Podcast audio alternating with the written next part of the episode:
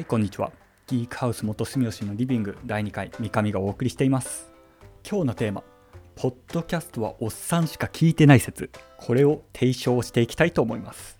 音声コンテンツはどうあるべきかというのを谷口さんとまた話してきました。それでは早速行ってみましょう。まあ、なんかやっぱ、いまいちハマれないです。いまいちハマれないわけじゃないけど、うんなんか聞いててもその自分の中でしっくりするうん。のがないですよね面。白くない。そうそうそう。面白くないですよね。単純に面白くないなって。全然面白くないです。全然面白くないいや、そこなんですよね。うん、え、谷口さん YouTube 見ますよね？YouTube は見るけど、うん。なんか YouTube って別にうんどんどん見ようと思えば全然見れちゃうじゃないですか。うん。ポッドキャストってうん1個聞いたら、あ、もういいやってなるんですよね。その中毒性っていうのがそんなにない。うん。YouTube の中毒性はどこから生まれるのかなっていうのと、うん。なんでポッドキャストはそれがないのだろうっていう。うん。そもそも、ポッドキャストを聞くときって、どう聞いてるの、はいその、なんか、ポッドキャストだけを、およっしゃ、はい聞いたろうと思って聞いてるの、それとも、なんかうん、車運転したりとか、料理しながらとか、あーえっと僕の場合だったら、えっとまあ、料理しながら聞くか、えっとまあ、ジムに行く時に聞くかで、うん、それか、まあ、自転車乗ってるんですけど、まあ、片耳だけ、えっとはイヤホンして、まあ、聞いたりとか、うん。うん。だからまあ基本的に何かしながら聞くっていうのはあのーが多いかなっていう気はする。あと、なんか思ったのは、確かまあうん。なんかメッセンジャーでもやり取りしたけど、うん。なんか長いっていうのは確かに、うん。まああるのかもしれない。あのーなんだろう、今はなんかそのメディアが、メディアというかスマートフォンとかが発達してきて、その、めコンテンツを消費するのが、なんかすごく、うん。えーっと、短い。ああ、はい、はい。短いなんかうん。コンテンツを消費するのがすごく、えー好まれるというか、なんかそうないるほどそういう消費形態になってきてるらしくて、なんか、はいはい。TikTok とかもさ、なんか 6, あはいはいはい。6秒、6秒しか動画ないんだけど、うんなんかああいう短いのは、えーはっと、いい、いいというか好まれるみたいな。なるほど。でそういう消費習慣が定着してて、なんはか、えー、多分ブログの記事とか、えー YouTube とか、なんかそういうコンテンツがどんどん短く、短くないないと、もうなんか我慢できない 人たち。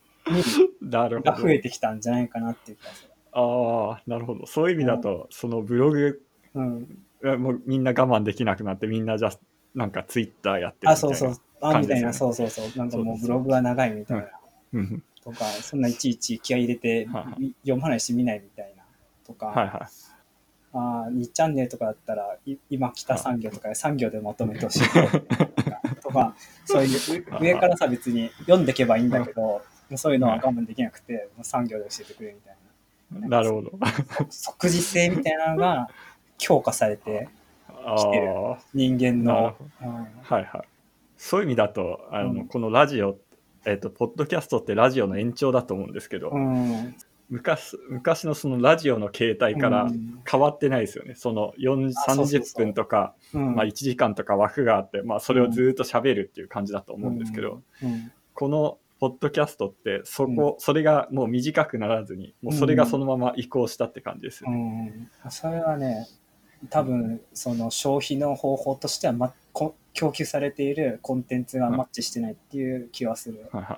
なるほど。他の例でいくと、うん。あのテレビゲームってさ、スマートフォンだとあの操作性悪いから、あのこのうん。スワイプするような、指がちょっとピッて動かせばなんかできるゲーム性じゃないと、うん。なんかこの消費できないみたいなものがあるので、なんだろう、みんながどう聞くかによって、その供給されるコンテンツって変わるべきな気がするから、その、なんだ適してる、えっと、ラジオのあり方みたいな、音声コンテンツのあり方っていうのは、多分、うんあの、昔のラジオとはまた違うべきであるそう。けど、まあ、みんなはちょっとそその概念がまだできてないから、はいどういったものがいいか分かんなくて、とりあえず、ラジオでやってたことを、まあ、ネットでやるっていうのを今やってる。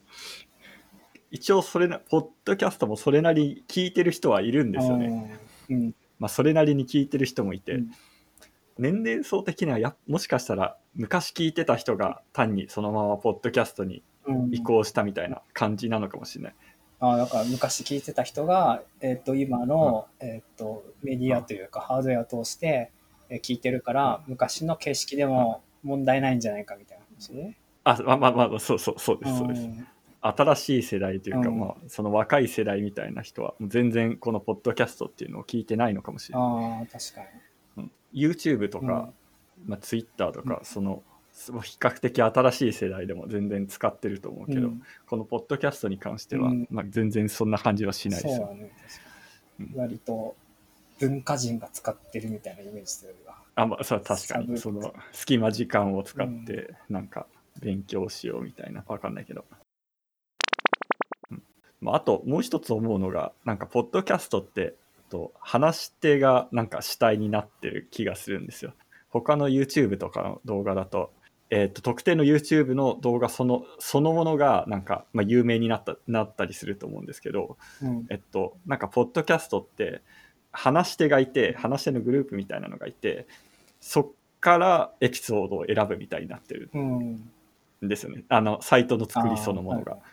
い世界、世界遺産雑学の旅とかだと、えっと、いきなりエピソード選べないんですよね。うん。かな絶対その世界遺産雑学の旅っていうところに行ってクリックしてそこからそのエピソードを選ばなきゃいけない、うん。谷口さんの、うん。えー、とキーボードの動画見た人って、うん。直接 YouTube の検索ボックスから、うん。そのキーボードのな,、なんか名前入れて、うん。そのそれさ見つけてたと思うんですけど、うん。ポッドキャストって今そういうことができないんですよね。まあでもサイトの構成からして、まあその出演者のグループみたいなのがあって、それに対して各、えっ、と話が紐づいてるっていうはい感じなんだよね。そうですね。やっぱエピソード新着エピソードみたいなのが主体になってくれた方が分かりやすいかなと思うんですけどね。トップのポッドキャストみたいなセクションがあるんですけど、うんそれそこって全部人にフォーク人がフォーカスされてて、うん。エピソードにフォーカスされてないから、うん。なんかそのひ特定のポッドキャストやってる人でも面白い回と面白くない回ってあると思うんですよ。なんかそういうのが可視化されてないから、はいはいはいそれを可視化してくれると、うん。面白い輪だけ上げてくれれば、面白い輪を、まあ、人関係なく、なんか聞けて、うん。えっと、それで、うんうんまあ、面白いな、面白いなで、中毒性が出るかもしれないのに、えうんそうそうそうそう。いちいち聞いてはん自分で判断しないといけないから、そそうですそうなんです。そうですか面白いのかどうかわかんないな、みたいな。というのもあってこのポッドキャスト10分くらいで聞けるようになってます。実際これが聞きやすくなってるのかどうかものすごく興味があるのでコメントいただけるととても嬉しいです。それではまた次回お会いしましょう